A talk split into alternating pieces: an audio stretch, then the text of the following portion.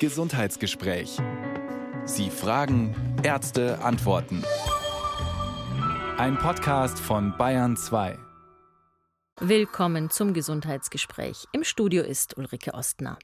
Inkontinenz, die Angst vor dem Malheur, unser Thema heute. 0800 246 2469.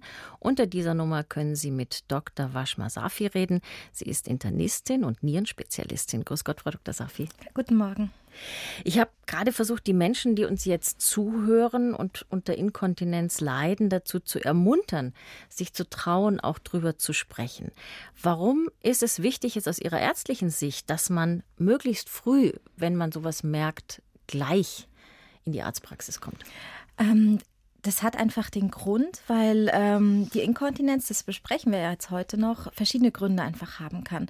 Und ähm, abhängig davon, was die Grundursache sozusagen ist, ähm, kann das einfach Komplikationen mit sich bringen, wenn man sehr lange zuwartet. Also man, es kann bis hin zu Nierenschädigungen zum Beispiel gehen, zu Infektionen.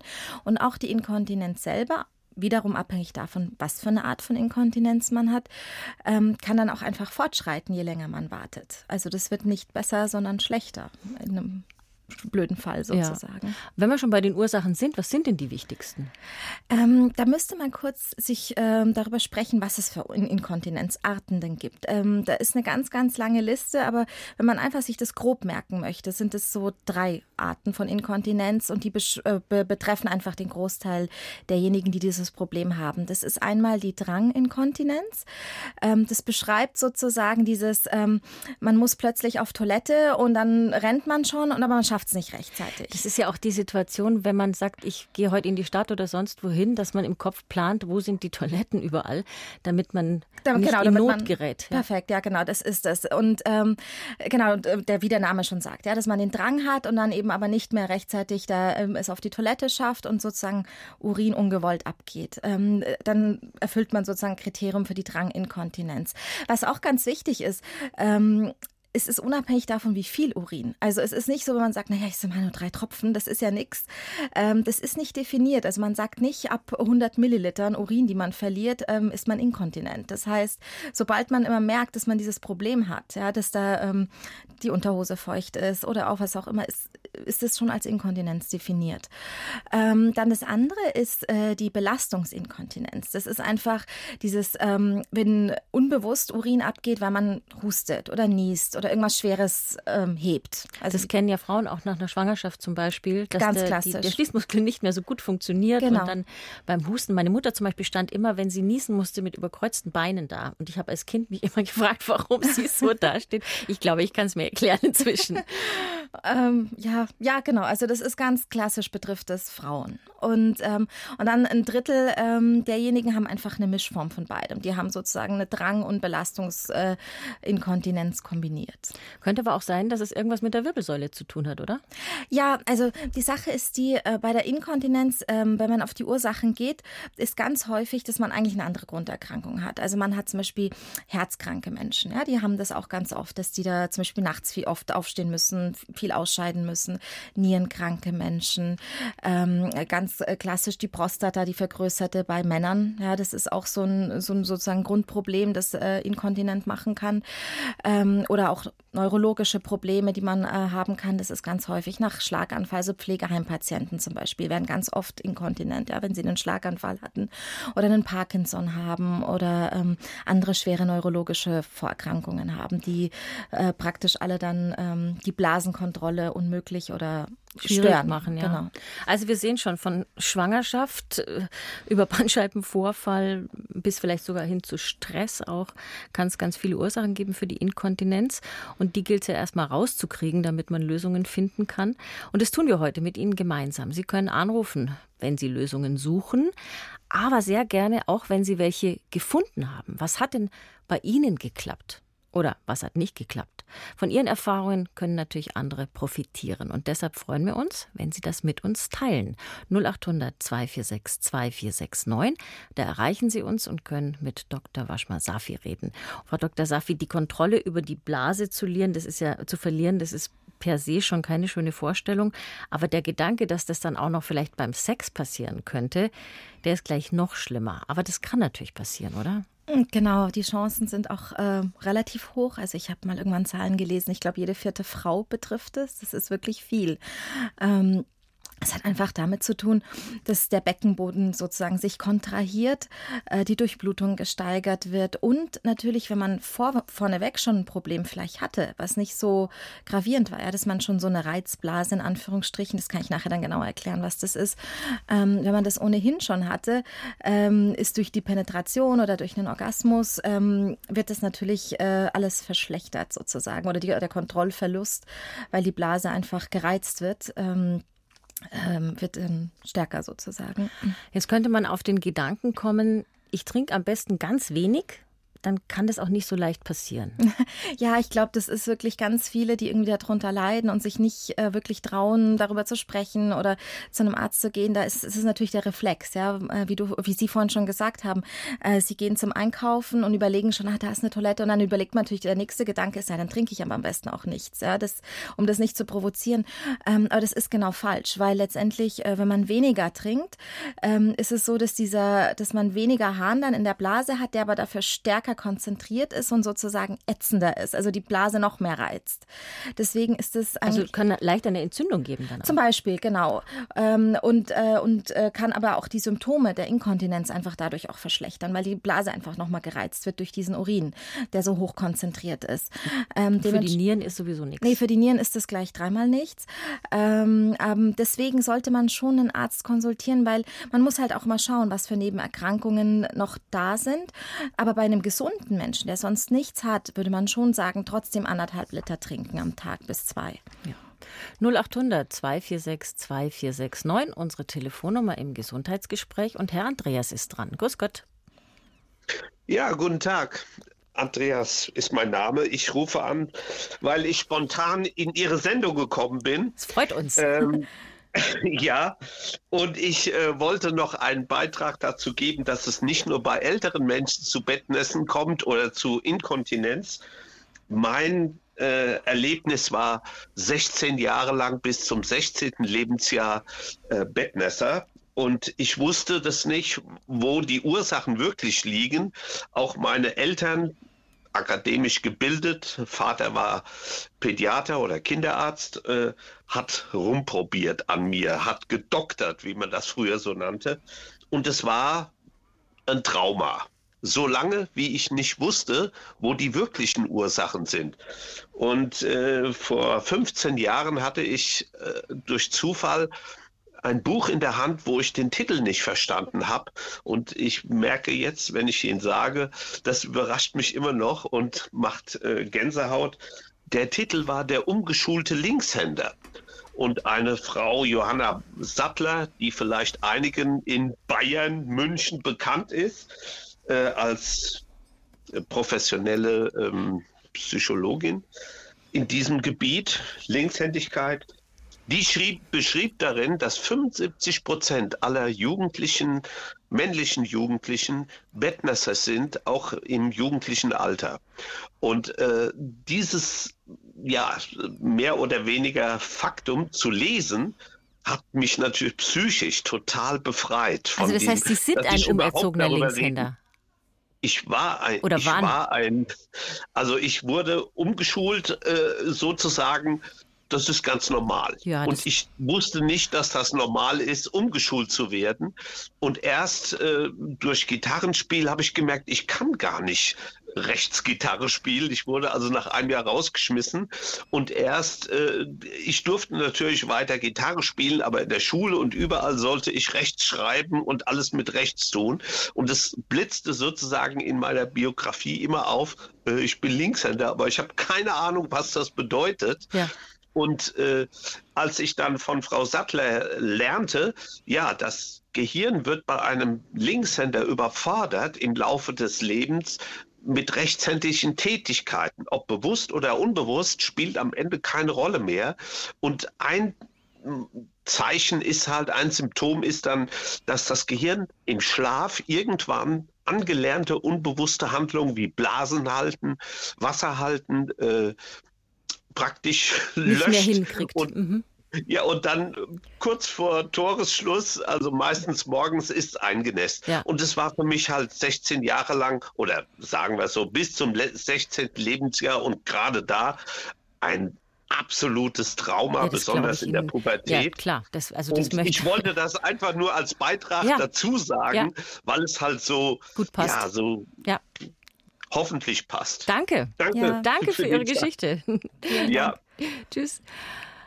Ja, ähm, Frau Safi, das ist natürlich ein Aspekt, den wir bis jetzt noch nicht angesprochen das hatten, dass unwillkürlich und psychisch sowas passieren kann, wenn man unter Druck steht, ein Trauma hat, was auch immer. Also die, welche Rolle spielt die Psyche für unsere Kontinenz, nennen wir das mal so? Ja, also absolut. Äh, was Herr Andreas, Andreas? Ich, äh, gerade ähm, angesprochen hat, ist ganz, ganz wichtig. Und zwar auch bei der Therapie, die wir sicher noch mal äh, genauer dann auch besprechen. Aber ähm, so autogenes Training, also sozusagen Meditation. Und da gibt es ganz, ganz viele Möglichkeiten, sogar Akupunktur. Ja, das ist in der Leitlinie zum Teil auch alles empfohlen, ähm, was sozusagen beruhigt, entspannt. Ähm, das ist oder die Psyche einfach runterbringt. Ähm, das ist absolut empfohlen und äh, man weiß, dass sich das positiv auf die Harnkontrolle auswirkt. Also das ist ein ganz, ganz wichtiger Aspekt.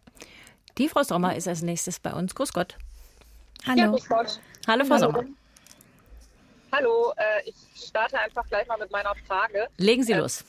Und war, habe ich die Frage, ob ähm, ja so ein sehr, sehr starker Harndrang auch durch einen Lupusschub ausgelöst werden kann.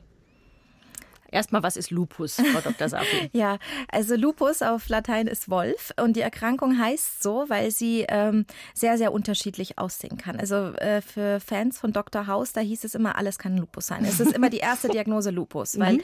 Lupus immer alles sein kann. Und äh, dementsprechend, also ganz klassisch ist es nicht. Es ist eine Autoimmunerkrankung, die ähm, sehr viele verschiedene Organe, vor allem auch die Niere, Gefäße betrifft. Ähm, und äh, dementsprechend äh, auch die Haut mit, mit, äh, mit äh, sozusagen Hautmanifestationen. Äh, ganz klassisch ist es nicht, dass es mit einem Harndrang anfängt, aber äh, wie gesagt, Lupus ist sehr, sehr bunt. Ähm, Jetzt ist es aber so, Sie haben den Harndrang relativ neu oder schon länger und die Diagnose für den Lupus, die haben Sie, werden Sie dafür behandelt, bekommen Sie dafür Medikamente? Können Sie da ein bisschen mehr erzählen, Frau Sommer? Ja, ähm, also es war so, dass ich ähm, mit ähm, einem intensiven Sport jetzt angefangen bin. Und ich hatte dann danach, also ich führe das darauf irgendwie zurück, ja, und ich hatte danach dann einen sehr, also wirklich extremen Harndrang und ähm, auch sehr starke Unterleibsschmerzen. Mhm. Ähm, und das Ganze war, also es war eben tagsüber und auch nachts und es war definitiv keine Entzündung. Also das ist komplett durchgecheckt worden, inklusive Antibiotikagabe und so, aber das Antibiotikum hat nicht gewirkt und so weiter. Und die Frage ist jetzt natürlich, was, was war das jetzt? Und also es gibt halt verschiedene Hypothesen. Ähm, das könnte halt eben auch eine Zyste gewesen sein. Aber es war irgendwie, ich weiß auch nicht. Also meine Mutter hat Lupus und es ist halt einfach jetzt nach wie vor die Frage, was war das genau? Also ja, und da äh, laufen die Untersuchungen eigentlich. Ja, also äh, zu den Lupus-Untersuchungen kann ich jetzt natürlich nicht so viel sagen. Äh, das äh, macht dann natürlich die, die Kollegin oder der Kollege, der sie betreut. Ähm, aber was ganz klassisch ist, und zwar ähm, Intensivsport. Also normalerweise ist es so, dass man sagt, so körperliche Aktivität und vor allem Beckenboden, alles, was so den Beckenboden stärkt, ist natürlich gut, aber mäßig. Man weiß, dass Leistungssportlerinnen anscheinend auch zu 15 Prozent oder so dieses Problem haben mit der Inkontinenz. Also, ich, ich weiß nicht genau, was der Mechanismus ist, ob das äh, ist wahrscheinlich irgendein, ein muskulärer Mechanismus, aber man weiß tatsächlich schon, dass sehr intensiver Sport oder Leistungssport ähm, die Kontinenz verschlechtert. Dementsprechend, also, ja. Dass es dann länger anhaltend ist. Also auch wenn man dann gar keinen Sport mehr macht, abends, nachts oder sowas, dass die Inkontinenz bis dahin bleibt? Äh, nee, also in der Regel äh, alles, was so mit Muskelaufbau und Abbau und Sport und sowas zu tun hat, ähm, um Resultate zu sehen oder dass Resultate wieder weggehen, sind immer so Zeiträume von drei bis sechs Monaten, sowas. Also wenn das noch sehr, ah, sehr, sehr viel länger ist, ähm, dann, also wäre auch mein erster Reflex gewesen, weil sie klingen auch, als wären sie etwas jünger. Ähm, das ja. sind ja bei Frauen, einfach weil sie eine kürzere Harnröhre haben, sind einfach Harnwegsinfekte sehr häufig. Ja, das wäre so das, das Erste, wo man denken würde, okay, ich schaue mal, ob die Harnwege nicht infiziert sind, weil das natürlich auch zu einem ständigen Harndrang führen kann. Aber das Antibiotikum in dem Fall, also das scheint es nicht gewesen zu sein, genau. Frau Sommer, haben Sie ja gesagt, das genau. ist durchgecheckt. Aber das ist doch interessant, wenn Sie sagen, Sie haben sehr intensiven Sport betrieben und es gibt da offenbar einen Zusammenhang mit einer einem höheren Risiko, sage ich jetzt mal, für eine Inkontinenz. Vielleicht gibt es ja da bei Ihnen tatsächlich einen Zusammenhang.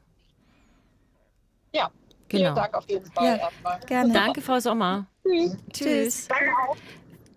Frau Dr. Safi, vielleicht könnten wir an der Stelle mal einfügen, warum sind wir eigentlich, also warum verlieren wir nicht, wo wir gehen und stehen, unseren Urin? Warum können wir das? Wir denken ja da nicht drüber nach. Dieser Schließmuskel funktioniert ja einfach. Ja, genau.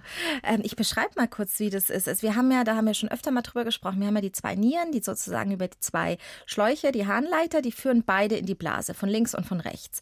Und die Blase selbst ist wie so ein Ball, der aus Muskeln, mit Muskeln ausgekleidet ist. Das ist so ein Hohlorgan, das sich zusammenziehen kann, also einfach eine Kugel, ja, die innen leer ist, wie so wirklich Ball. Und von der geht nochmal nach unten die Harnröhre raus. Und bei Frauen natürlich kürzer, bei Männern länger. So, ähm, die, sowohl die Harnblase, die sozusagen der Muskel, hat Nerven, als auch die Harnröhre also diese alles, was an Muskulatur so da ist, wird auch immer innerviert. Und jetzt ist es so, dass diese Nerven ins Rückenmark gehen und vom Rückenmark ans Gehirn. Jetzt ist es so, dass wir zum Beispiel schon merken, okay, ich habe jetzt den Harndrang, das merke ich, ja, und dass ich jetzt presse sozusagen, ähm, das kann ich auch noch. Und den ganzen Rest, der wird automatisch verschaltet. Das ist wie Reflex sozusagen. Das sind Nervenbahnen, die regeln das, ja. Die wissen dann, okay, jetzt habe ich den Befehl bekommen zum ähm, Entleeren ich erledige den Rest. Also wir können sozusagen dann nicht mehr kontrollieren, dass die Harnröhre sich zusammenzieht oder entspannt oder irgendwas. Wir können nur entscheiden, jetzt lasse ich Wasser oder nicht. Aber wir haben zwei Komponenten. Wir haben Muskeln und Nerven. Genau. und beides könnte nicht mehr, könnte irgendeinen Schaden genommen haben. Genau, genau. Das ist ganz richtig. Und warum entsteht es jetzt zum Beispiel in der Schwangerschaft, sagen wir mal, durch den, den, den Druck auf die auf den Beckenboden. Also welche Rolle spielt der Beckenboden bei dieser ganzen genau, Geschichte? Genau, der, äh, der Beckenboden ist auch nochmal von ganz vielen Muskeln ausgekleidet.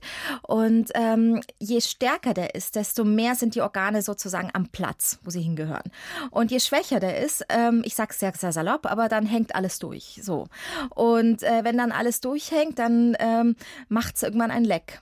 Das heißt, wenn es nicht straff ist, und das sind auch so die Ansätze für die Therapie, zum Beispiel für die operative Therapie, dass man die Sachen wieder versucht, so an den Platz zu heben, ja, wo es eigentlich hingehört hätte. Und bei Frauen ist es auch nochmal so, das Becken ist so ein bisschen breiter und ähm, durch die Schwangerschaft wird es extrem belastet und hängt dann auch einfach durch, ja, so nach der Schwangerschaft. Deswegen ist eigentlich auch der, das haben Sie jetzt dann damit auch schon angesprochen, ein ganz, ganz wichtiger Therapiebaustein, ähm, diesen, diesen Beckenboden zu trainieren, also diese man, Muskeln. Das kann man immer machen, merkt kein Mensch, oder? Genau, genau. Genau. da kann man sich die Übungen mal zeigen lassen und das kann man heimlich machen. Das Müssen dann nur Frauen Beckenbodentraining machen? Nein, das äh, tut mir jetzt leid, wenn ich den Eindruck so ein bisschen erweckt habe, weil wir jetzt doch sehr viel über, mehr über Frauen gesprochen haben. Aber das äh, Problem betrifft Männer natürlich genauso. Und äh, für die ist es genauso ähm, äh, Vorteil, vorteilhaft, dieses Training zu machen. Also, dann wollen wir gleich mal einen Herrn wieder zu uns holen. Herr Wolfgang, grüß Gott. Grüß Gott. Bitteschön. Hallo. Hallo, äh, 65 Jahre. 65, ja? Ich Parkinson. Parkinson? Ja, seit zehn Jahren. Mhm. Mhm. Und äh, das mit dem Inkontinenz, das ist richtig losgegangen im letzten Jahr. Schlimmer geworden? Ja, genau. Mhm. Und am Anfang war es fast, was ich nur da was wenn etwas hat. Mhm. mhm. Und jetzt, äh, wenn, ich, wenn ich merke, Hey, der Täter ihr Windel braucht.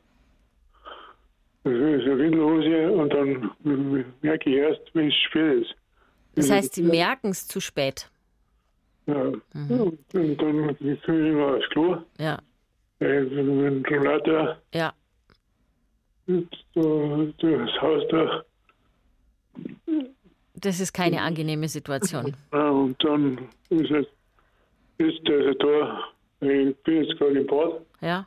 Und habe die Situation gerade gehört. Jetzt, äh, und jetzt äh, läuft es dann Feuerschüssel raus. Ja. Also die Frage wäre, Frau Dr. Safi, Parkinson-Patienten, ist es typisch, was der Herr Wolfgang jetzt erzählt, dass im Laufe der Zeit sowas eintreten kann? Sehr, sehr häufig. Also wie wir jetzt gerade vorhin schon besprochen haben, ähm, neurologische Erkrankungen, dadurch, dass ja diese Muskeln alle innerviert sind, alles, was sozusagen neuronal ähm, und Parkinson ist eine neurologische Erkrankung, betrifft dann natürlich auch diesen Bereich. Das ist ähm, richtig. Jetzt wollte ich den Herrn Wolfgang fragen, haben, bekommen Sie auch noch irgendwelche Medikamente dazu gegen, äh, für, ihren, für Ihre Inkontinenz oder haben Sie nur die Windelhose? Haben Sie sonst noch irgendwelche Hilfsmittel? Ja, Tablette, die abends nimmt, weil ich halt nicht so oft raus muss. Äh, Medikamente für die Nacht, dass Sie nicht so oft raus müssen. Mhm. Ja, okay. Also welche Medikamente kann man denn geben, um diesen um die Inkontinenz zu beeinflussen? Also das hängt auch wieder so ein bisschen davon ab, äh, welche Art von, von Inkontinenz das ist.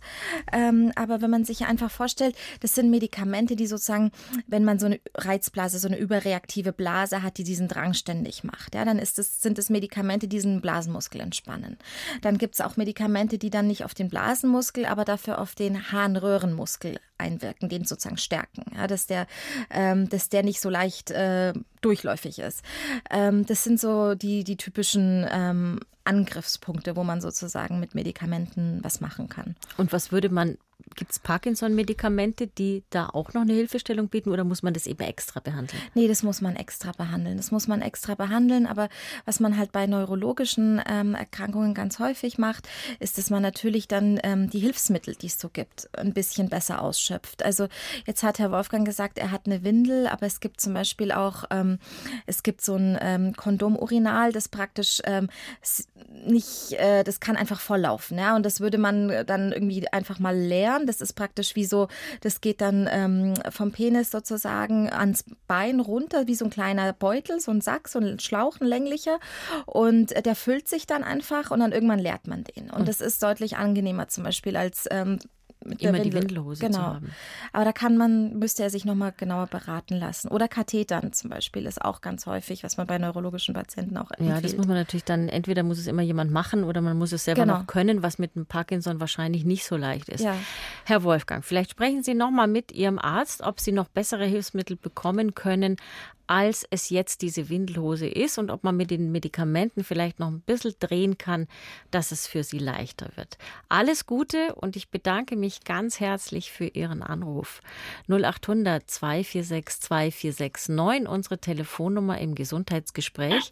Bei uns geht es heute um Inkontinenz und jetzt ist die Frau Kanawakis dran. Grüß Gott. Ja, ich grüße Sie. Hallo. Hallo. Dass ich so schnell drankomme war mir gar nicht klar. Ich komme mit einem Beitrag, ob man den da überhaupt hineinbringen kann, ist eine große Frage. Und zwar bin ich betagtes Alter und betagtes Alter hat natürlich Probleme. Betagtes Alter? Definieren Druck Sie betagtes Alter, Frau Kavanakis? 80 naja. plus. 80 ist das neue 60, habe ich gehört. okay, aber Sie wollten 82, erzählen. Ja. ja. Also, und äh, das kennt man auch, wenn man jünger ist. Plötzlich ist der Druck, ich muss sofort sozusagen eine Toilette finden. Ist nicht der Fall. Ich bin auf Folgendes gekommen, ganz persönlich. Ich setze mich hin und nehme Kontakt auf mit meiner Blase, indem ich sage, jetzt geht es nicht. Und das wiederhole ich einige Male. Jetzt geht es nicht und noch strenger. Jetzt geht es überhaupt nicht.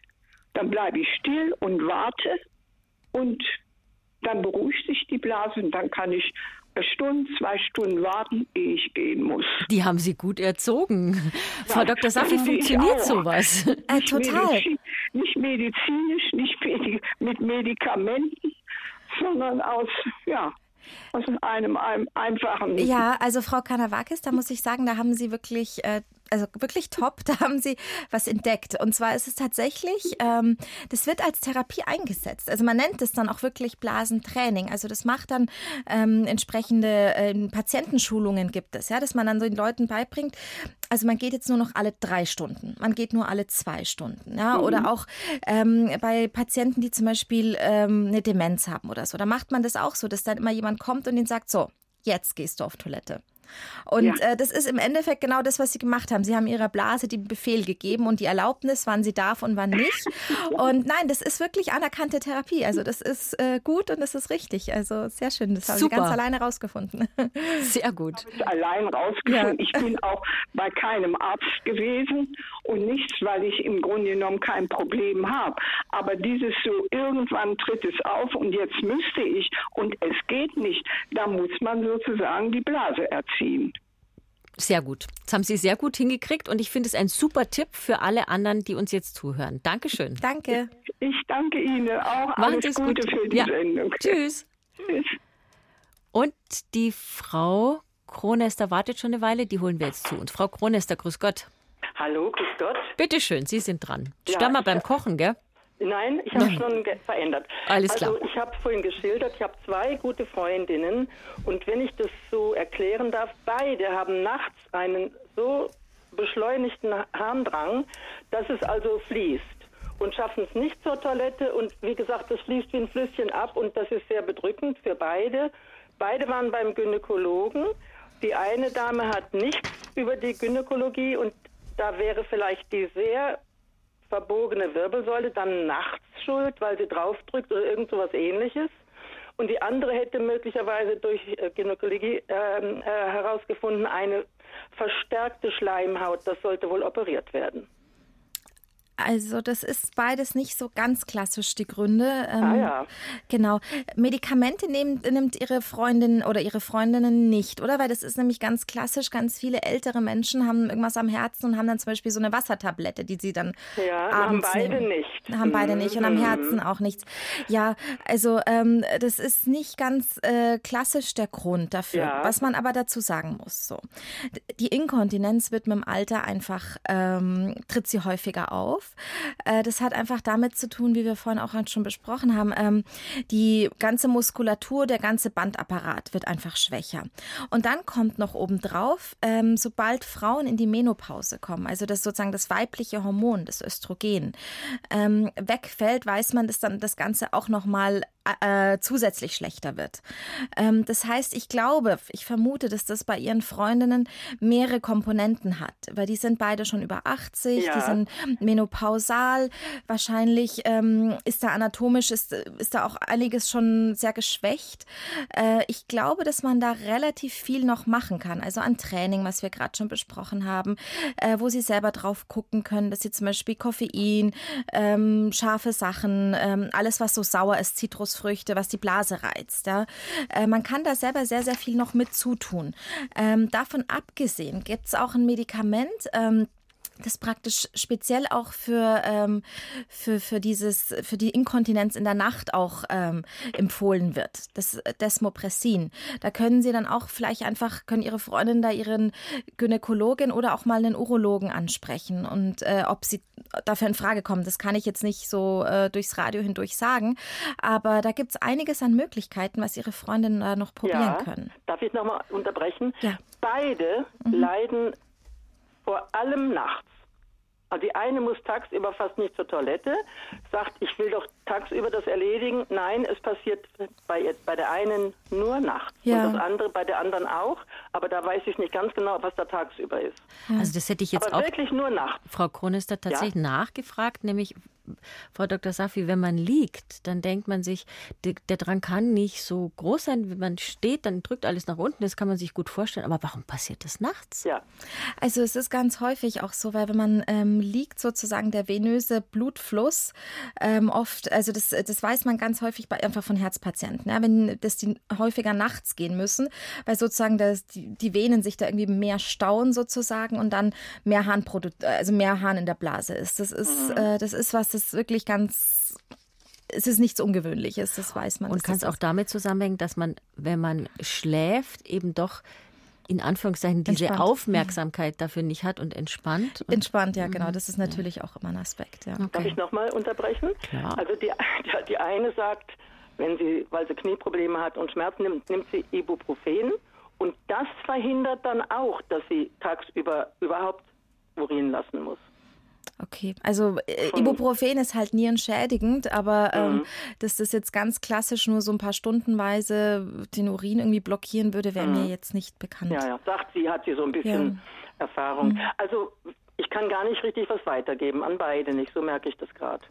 Also wie gesagt, Sie können, Ihre Freundinnen können schon mhm. einiges noch verbessern, einfach mhm. grundsätzlich. Ihre, ja. Sie den Beckenboden stärken, Physiotherapie ja. ähm, und wie gesagt auch mal zu einem Urologen gehen. Also wenn die ja. Gynäkologin vielleicht jetzt nichts gefunden hat, heißt das nicht, dass der Urologe nichts findet. Ja, ist gut. Ich sage das so weiter. Danke. Ja, danke Ihnen. Alles Gute. Tschüss. Danke. Tschüss.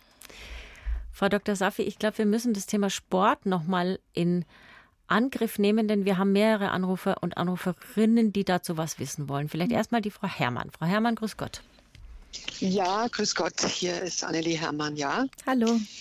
Äh, soll ich loslegen? Absolut. Oder? Los geht's. Ja. ja, es war so, also ich bin jetzt 69 und zwischen 45 und 50 bin ich auch fleißig gejoggt. Ich jogge jetzt auch immer noch. Äh, und habe gemerkt, oh, da geht was durch und dachte schon, das Joggen muss ich jetzt wohl aufgeben. Das ist zu anstrengend für meine Blase oder was auch immer. Und habe aber nicht nachgegeben, weil ich einen Hund habe. Also ich musste raus mit dem Hund täglich. Das geht gar nicht anders. Ein Retriever, der braucht seinen Auslauf. Oh Gott, jetzt zeige ich mein Radio an. Moment. Ja, das genau müssen Sie noch ausschalten. Ja, Entschuldigung. Ich bin im Auto. Ja kann ich jetzt nicht. Also passen Sie auf, Moment. bis Sie es ausgeschaltet haben, hole ich den Herrn Besch zu uns. Herr Besch, hallo. Ja, schönen guten Morgen. Das kommt Ihnen bekannt vor, was die Frau Herrmann sagt. Angefangen ja, zu laufen und ja, zu tröpfeln. Genau, auch mit dem Golden Retriever. Wir haben eine Chrom-Vorländerhündin, die jeden Tag 5 bis 10 Kilometer äh, gelaufen ist. Jetzt ist es schon zwölf Jahre. Aber mit ihr hat das eigentlich angefangen, dass ich wieder ähm, zum Joggen gekommen bin und mittlerweile auch ein begeisterter Langwanderer bin. Und vor zehn Jahren ähm, haben wir noch drüber gespottet, als ein Freund äh, gesagt hat, er muss mal ganz dringend äh, pieseln. Der hat mir eine Städtetour gemacht. Ähm, und da haben wir das erste Mal gesehen, oh, einer in unserer Altersstufe fängt jetzt auch an, äh, untenrum äh, undicht zu werden. Das Kuriose war, damals hat, haben wir alle drüber gelacht. Und mittlerweile sind die meisten von meinen Freunden, unseren Freunden Bekannten, ich bin 64, davon betroffen. Aber mhm. keiner thematisiert das. Dieses Tabu, das freut mich wahnsinnig, dass Sie das einbringen, weil das ist natürlich unser Anliegen, das ein bisschen aufzubrechen. Weil wenn keiner drüber redet, dann kann auch keinem geholfen werden. Das finde ich super. Jetzt schauen wir mal, ob die Frau Herrmann inzwischen ihr Radio besiegt hat. Frau Herrmann? Ja, ich bin wieder da. Ich okay. bin an der Autostraße. Also, Hoffentlich genau. ist nicht laut. Ja, also ähm, wie ging die Geschichte aus? Sie joggen und Sie dachten, ja, jetzt müssen nee. Sie aufhören? Also ich hatte nach, nach fünf bis sechs Kilometer eine komplett nasse Hose. Ist ja kein Problem, weil man zu Hause alles wechseln kann. Ich gehe ja damit nicht zum Einkaufen. Und habe gedacht, nee, ich höre das aber nicht auf und habe noch gedacht, ich habe eine Blasenentzündung, alles abgeklärt hatte ich nicht. Und dann hatte ich ein Gespräch mit meinem Gynäkologen nach längerer Zeit, denn es ging vorbei. Und zwar ganz absolut vorbei. Und dann hat er gelacht und hat gesagt, ja natürlich, Sie haben durch das Joggen Ihren Schließmuskel mhm. trainiert, automatisch, ohne jetzt zu Hause im, im Sitzen oder Stehen oder was äh, Übungen zu machen. Weil es ist ja immer, der Körper reagiert ja reflexartig dann, ja, dass er den Muskel schließen möchte. Und, ja. Wie lange hat es gedauert, ja. Frau Herrmann, bis es oh. wegging? Also zwei Jahre bestimmt. Herr Besch. Also zwei Jahre bestimmt, ja, bis es ganz weg war. Also es war niemals unterwegs. Bei normalen, in meinem normalen Leben hatte ich nie äh, Probleme. Das ist dann aber eben nur beim Joggen und dann, ja, was war weg. Also ich kann nicht ganz genau sagen, ein oder zwei Jahre, weil ich andere Geschichten hatte und mir das nicht so wichtig war. Ja. Ja, Herr so Besch, hat es bei Ihnen auch hingehauen, dass es besser wurde durchs Laufen? Äh, nee, leider nicht. Also es wurde so. schon mal, es wurde schon mal äh, besser und ich habe äh, äh, sehr aufmerksam verfolgt, was die Dame äh, mit 82 gemacht hat. Ähm, ich habe ähnliches, einen ähnlichen Tipp von meinem Urologen ähm, bekommen. Bei einer Routineuntersuchung habe ich ihm davon berichtet und er sagt, ähm, ja, sagen Sie Ihrer Blase doch einfach mal, sie soll sich jetzt mal zurückhalten, bis Zeit ist, bis es irgendwo eine Möglichkeit gibt. Das mache ich und das funktioniert auch.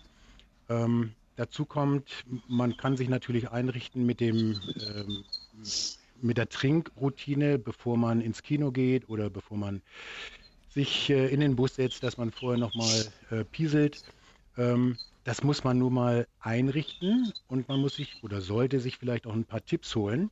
Und was ich bemerkenswert finde, äh, mittlerweile spricht man im wahrsten Sinne des Wortes auch darüber. Und ich habe äh, kürzlich bei einem äh, in einem Drogeriegeschäft äh, Unterhosen mit Einlagen für Männer gesehen. Mhm. Äh, das habe ich mir mal angeschaut, habe natürlich Blicke kassiert. Was macht er da? Und das war genauso wie mit den Präservativen früher. Ähm, die wurden früher unterm Tresen verkauft. Heute lacht da kein Mensch mehr drüber. Und ich denke, das wird bei den Männern auch so sein. Man muss sich einfach mal trauen äh, und sich so eine Unterhose äh, kaufen mit Einlage, wenn man weiß, ich sitze jetzt ein paar Stunden irgendwo in einem, in einem geschäftlichen Meeting, komme da nicht ja. raus oder sonst wo. Also es gibt Möglichkeiten, man muss sich dem Ganzen nun mal stellen und äh, Sport hilft immer. Stimmt es, Frau Dr. Safi? Sport hilft immer? Ja, also äh, im Grunde genommen, wie ich vorhin gesagt habe, der Leistungssport oder dieser wirklich harte Sport, da weiß man, dass der wahrscheinlich die Inkontinenz äh, verschlechtert. Aber dieses ähm, Aufbauende, wo man sozusagen länger und dauerhaft am Ball bleibt und äh, mäßigen Sport treibt, das ist absolut gut. Haben Sie noch ein paar Tipps? Weil Sie sagten, man muss sich Tipps holen, Herr Besch. Also ich habe ähm, Beckenbodengymnastik gemacht, als in der Zeit, als ich noch mit dem Wagen sehr viel unterwegs war. Und mein, mein, mein Gynäkologe, Quark, mein Urologe, mein Urologe hatte damals gesagt, versuchen Sie es doch mal mit dem Stehpult, weil das lange Sitzen im Büro, ähm, mhm. das fördert natürlich auch eine gewisse Schläfrigkeit untenrum. Und ich habe seit ja, jetzt über zehn Jahren ein Stehpult, ähm, ausschließlich. Ich sitze überhaupt nicht mehr, wenn ich arbeite. Und ich glaube, das hat dazu auch beigetragen, weil ich da nämlich auch andere Übungen machen kann, in die Knie gehen und mal ein bisschen ähm, entspannen, aber auch im Stehen Beckenbodenmuskulatur äh, ein bisschen trainieren. Vielleicht hat das dazu geholfen. Ähm, ganz weg ist es nicht, aber ich habe das, äh, das Tröpfeln ganz gut ähm, im Griff. Und ich kann nur allen Männern raten oder ermutigen, äh, nehmt euch dieses Themas an. Das wird euch bis zum Lebensende begleiten. Bei mir ist Gott sei Dank nicht so mhm. weit, dass ich nachts aufs Klo muss. Ähm, das brauche ich auch nicht. Ja, da sind Sie wirklich mutig, mhm. Herr Besch. Also muss man wirklich sagen, vorbildhaft, weil gerade Männer schämen sich dafür irgendwie noch mal deutlich mehr als Frauen. Ich glaube einfach, das liegt daran, weil Frauen ja. auch durch Menstruation mit Einlagen und allem so ein bisschen ähm, ihr Leben lang hantieren. Genau, genau. Während für Männer ist es ja, mal schambehafteter. Ja, aber wir sind ja nun nicht mehr im letzten Jahrhundert und super. Unsere, ja, ich finde es genau richtig. Wirklich. Ja. Das war ein Tabuthema. Ähm, und sollte nee. es nicht bleiben. Nee. Dann machen Sie weiter so. Danke. Mach ich. alles Gute, also, Herr Besch. Tschüss und alles Gute auch, Frau Herrmann. Oder haben Sie noch eine Nachfrage? Ja, also ich finde nach wie vor schade, dass der Herr jetzt gerade äh, durch dass dem das Joggen nicht geholfen hat. Ja. Also für mich leuchtete das auch ein. Dann sagte noch mein Gynäkologe, Trampolin springen habe ich jetzt nicht. Aber da ist ja auch die Bewegung da. Ja und, äh, und man möchte das halten. Und also, ja, ich habe es allerdings täglich. Ich musste ja täglich joggen ja. wegen meines Hundes, aber gut. Um, ähm, naja, ja, aber dazu muss man vielleicht doch noch mal ganz kurz ja. sagen, die Anatomie bei Männern und Frauen ist nicht ganz gleich. Ah. Und äh, ah. es ist Aha, ja, okay. und das ist natürlich auch so ein Thema, was nicht besonders gut beforscht ist, was jetzt gerade bei Frauen besser hilft und äh, bei Männern weniger mhm. oder so. Ah, ja, ähm, okay. Deswegen kann man das vielleicht nicht ganz übertragen. Danke, Frau Herrmann. Ja, danke. Tschüss. Danke. Alles Gute. Tschüss. Tschüss. Danke.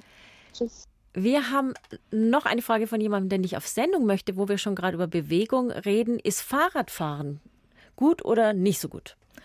Grundsätzlich gut. Also äh, es spricht eigentlich nicht viel dagegen, weil wie gesagt, es ist Bewegung, es äh, trainiert jetzt nicht so ganz, ganz aktiv nur die, die, die Beckenmuskulatur, die ja praktisch eigentlich Ziel sein sollte. Ähm, aber wie ich, wie ich schon sagte, also mäßige körperliche Aktivität ist immer Eine gute Sache. Eine gute Sache, genau. Jetzt die Frau Knobloch hat schon, Knoblich, Entschuldigung, hat schon ganz lang gewartet. Frau Knoblich, grüß Ach, Gott. Nix, das war sehr interessant. Ich habe viel äh, davon mitgenommen. So soll es sein. Sehr schön, danke. Ja, äh, nur äh, ich muss mir eingestehen, ich habe lange Jahre nicht begriffen, dass, äh, dass ich nach dem Sturz vor 30 Jahren, nämlich rückwärts auf einen Felsbrockenhaufen, wo ich da vier Wirbel, Wirbel sofort angebrochen hatte, mhm. dass da der Zusammenhang war. Ich habe das auch nie ärztlich den Ärzten gemeldet, weil ich da einfach den, den Gedankenschluss nicht fertig gebracht habe. Ähm, Jetzt müsste ich aber wieder mal zum Orthopäden, weil sich wieder was verschlechtert hat, auch mit Blase und so. Äh, ist da mechanisch überhaupt noch was zu machen? Mir wurde immer erst gesagt, ja, es ist nicht so, so schlimm, die vier ersten Anbrüche. Dann kamen Nachbrüche, mittlerweile soll ich bei sieben oder acht sein. Und im Prinzip äh, muss ich praktisch äh, damit umgehen können, äh, aber helfen kann man mir, glaube ich, nicht mehr, oder? Und die Folge ist die Inkontinenz, das haben wir richtig verstanden. Ja, genau, okay. deswegen mhm. bei ja. dem Thema. habe ich mich eingeklinkt. Ja, also Frau Knoblich, ähm, so wie ich Sie verstanden habe, brechen die Wirbel immer wieder mal, haben Sie Wirbelbrüche und ähm, dann immer eine Inkontinenz kontinuierlich seit 30 Jahren oder ist es dann immer, wenn, wenn praktisch was am Wirbel ist, dann kommt und geht das? Nein, nein, es ist kontinuierlich ansteigend äh, stärker geworden. Ja, und Sie haben das noch nie anschauen lassen? Dumm, dummerweise ja, nee, Frau Knoblich, also da brauchen Sie noch nicht, äh, noch nicht aufgeben. Also da ist es wirklich, man kann richtig, richtig viel machen. Also von, ähm, was wir angesprochen haben, man kann äh, von den Übungen, von dem, wie man sich ernährt, trinkt und so weiter. Dann gibt es eine medikamentöse Therapie, es gibt operative Therapien, ähm, es gibt so Elektrostimulationen, wo praktisch die, die Muskeln extern ähm, stimuliert werden, wenn, wenn sie das selber nicht mehr machen können sollten. Ähm, es gibt wirklich ganz, ganz viele Optionen. Also der erste Schritt ist wirklich, dass sie sich einen Termin beim Urologen machen und der das genau erfasst, ja, was, was das Problem ist, was das für eine Art von Inkontinenz ist, wo, woran das liegt, ob es wirklich mit diesen Wirbeln oder den Bandscheiben dann vor allem zusammenhängt. Ähm, oder vielleicht liegt ja ein ganz anderes Problem vor. Das weiß man ja nicht. Ja. Erst anschauen lassen. Genau, genau. Aber Sie haben, Sie brauchen nicht denken, dass man Ihnen da nicht helfen kann. Also ich bin mir relativ sicher, dass man Ihnen schon helfen kann. Aber vielleicht können wir das, Frau Dr. Safi, ein bisschen aufdröseln. Ja. So die Stufen quasi, was man machen kann. Also man würde es wahrscheinlich erstmal mit dem Beckenbodentraining probieren. So genau. weit waren wir schon. Als nächstes würde man schauen, ob ein Medikament was hilft. Genau. So, und wenn man dann quasi eingreift, also richtig mit einer Form von Operation, einer kleinen, was wäre die einfachste denn? Ähm, es hängt wirklich wieder, äh, wie Kommt gesagt. Drauf an, wo es herkommt. Genau, genau. Also wenn man natürlich so eine ähm, Reizblase zum Beispiel hat, wenn es einfach daran liegt, dass dieser Blasenmuskel so überaktiv ist, Botox. Also das, was nicht nur ins Gesicht verknopflich. genau. Nee, es entspannt halt auch diesen Muskel, wenn, wenn das denn das Problem ist. Ja. ja. Ähm, also Botox wird da in, den, in die Blasenmuskulatur eingebracht, genau. eingespritzt und dann entspannt sich das und dann wird die Reizblase, hört dann auf. Genau, genau. Dann, äh, und es ist aber nicht so, dass sich alles entspannt und man sich nur noch in die Hose nein, macht? Nein, nein, nein. Also es ist äh, wirklich dann für, aber natürlich drei bis sechs Monate. Also wie im Gesicht, das gilt für, auch für die Blase. Man muss nachhelfen. Okay. Äh, ist jetzt nur so ein Beispiel. Es gibt, ähm, es gibt Schrittmacher zum Beispiel, ja, die, äh, die sozusagen die Nerven der Blase irgendwie äh, stimulieren entsprechend. Wo ja. sitzen die? Ähm, sakral, also auf Deutsch ist das praktisch das Steißbein. Steißbein. Genau, ja, genau. genau. Mhm. Ähm, äh, das, ist, das wäre zum Beispiel, das wären so die Sachen bei dieser Reizblase, ja, wo man, äh, wo, wozu man sozusagen greifen würde. Die ganzen Formen der Harnableitung, ja, die es gibt, das ist, haben wir jetzt vorhin schon besprochen, aber es ist äh, also irgendwelche Katheter mit. Genau, mhm. Katheter und ähnliches, wobei das natürlich nicht schön ist und nee. gerade jemand, der sehr im Leben steht, ja. möchte natürlich nicht mit so einem Katheter rumlaufen. Ähm, aber wenn es zum Beispiel eher so auf, aufgrund von Gewebsschwächen oder irgendwas ist, ja, kann man natürlich die Organe, die nach vorne oder eingesackt sind oder nicht mehr an Ort und Stelle sind, kann man sozusagen wieder reponieren, ja, also da, da wo der, wieder hinbringen, wo sie hin sollen. Die häufigste Operation ist so ein Bändchen, ja, das ist so ein, ähm, äh, so, so ein Bändchen, das unter die Harnröhre kommt sozusagen und die so umschlingt und sozusagen stärkt und festigt. Ja. Ähm, es gibt auch Methoden zum Beispiel, also bei der Belastungsinkontinenz, das heißt, heißt dieses unwillkürliche Abgehen bei Unterniesen, Heben, irgendwas, ähm, wo man zum Beispiel nur die Harnröhre unterspritzt. Jetzt nicht mit Botox, sondern mit einem anderen, ähm, mit einem, äh, mit, mit einem anderen Mittel. Und da geht es einfach nur darum, diese Harnröhre zu stärken. Äh, es gibt künstliche Harn, Harnröhren. Wenn es ganz schlimm ist. Wenn es ja. ganz schlimm ist. Mhm. Also die wirklich die, die ähm, das Spektrum ist riesig. ist riesig. Frau Knoblich, Sie müssen zum ja. Urologen oder zur Urologin. Also äh, da war ich noch nicht, ähm, aber ich wollte erst mal beim Orthopäden äh, nachfragen, ähm, wegen Muskelaufbau mit Krankengymnastik oder äh, spezielles Training. Äh, ob das da äh, doch noch was bringen würde. Diätisch halte ich mich schon sehr gut. Also äh, den Nieren zuliebe mehr Fischkost und äh, nur einmal leicht gesalzenen Salat, äh, also ähm, tiereiweißfrei sozusagen. Mhm. Und ja, das ist halt, da bin ich mit meinen Möglichkeiten am Ende. Aber durch die Wirbelbrüche habe ich sozusagen diese Parkinson-Haltung. Ja. Das heißt, ich quetsche meine Mitte ziemlich zusammen, äh, bin nach vorn äh, geneigt und ohne Rollator also Trippelschritte. Ja. Aber vielleicht doch noch die Idee, einen Termin in der Urologie, Frau Knoblich? Vielleicht fällt ja. denen was ein. Und dann können Sie bei Ihren Freundinnen sagen, ich nehme jetzt übrigens Botox.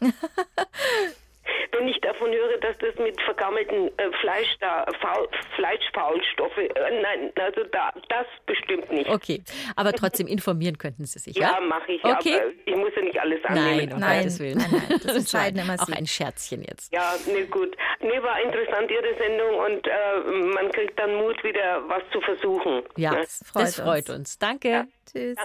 Alles Vielen Gute Dank. für Sie, Frau Knoblich. Tschüss. Tschüss. Und ich glaube, wir schaffen die Frau Brigitte noch. Grüß Gott, Frau Brigitte. Ja, grüße Gott. Ja, ein bisschen also, Zeit haben wir noch. Hallo. Das Thema interessiert mich sehr. Bei mir hat es angefangen schon mit 57, 60 Jahren. Tröpfelweise, Treppen runter, Lachen und so weiter. Feuchte Hose dauernd gehabt. Es wurde immer schlimmer. Dann wurde mir vom Frauenarzt gesagt, ja, das liegt wohl daran, Kinder gekriegt und, und alles hat sich gesenkt und Gebärmutter raus. Sie müssen Übungen machen. Ich habe Übungen gemacht. Später wurde mir ein Band eingesetzt. Das hat nichts geholfen. Ich bin jetzt 84. Jetzt bin ich vor zwei Jahren durch eine Blasenentzündung zu einem Urologe gegangen, habe mein Leid geklagt, gefragt, ob man was machen kann. Ja, sagt er, selbstverständlich, da kann ich Ihnen helfen. Es gibt Tabletten dafür, man kann durch Tabletten was machen, das können wir probieren. Ich habe die Tabletten bekommen, nach drei Tagen habe ich schon nichts mehr in die Hose gemacht. Hatte auch keinen Drang mehr. Es ist nichts mehr geflossen, gar nichts. Ich konnte alle meine Slip-Einlagen Gott sei Dank entsorgen. Ich muss schon sagen, ich war schon ein bisschen sauer, dass ich jahrelang mit den Ärzten darum äh, gemacht habe und habe alles Mögliche gemacht und keiner hat mir empfohlen, zum Urologe zu gehen. Das wollte ich jetzt nur mal loswerden. Das finde ich toll. Das ist ja auch unser Anliegen, dass ja. man genau nicht sich versteckt oder auch nicht sich zufrieden gibt, wenn man nicht sofort eine Antwort ja. bekommt, sondern ja. in die Urologie geht, oder Frau Dr. Safi? Ja, ich äh, hoffe, dass wir die Message rüberbringen konnten. Also das muss ich schon sagen, da hätte der, die Ärzte, auch der Orthopäde, alle haben mir haben mir was gesagt, aber keiner hat gesagt, gehen Sie zum Urologe.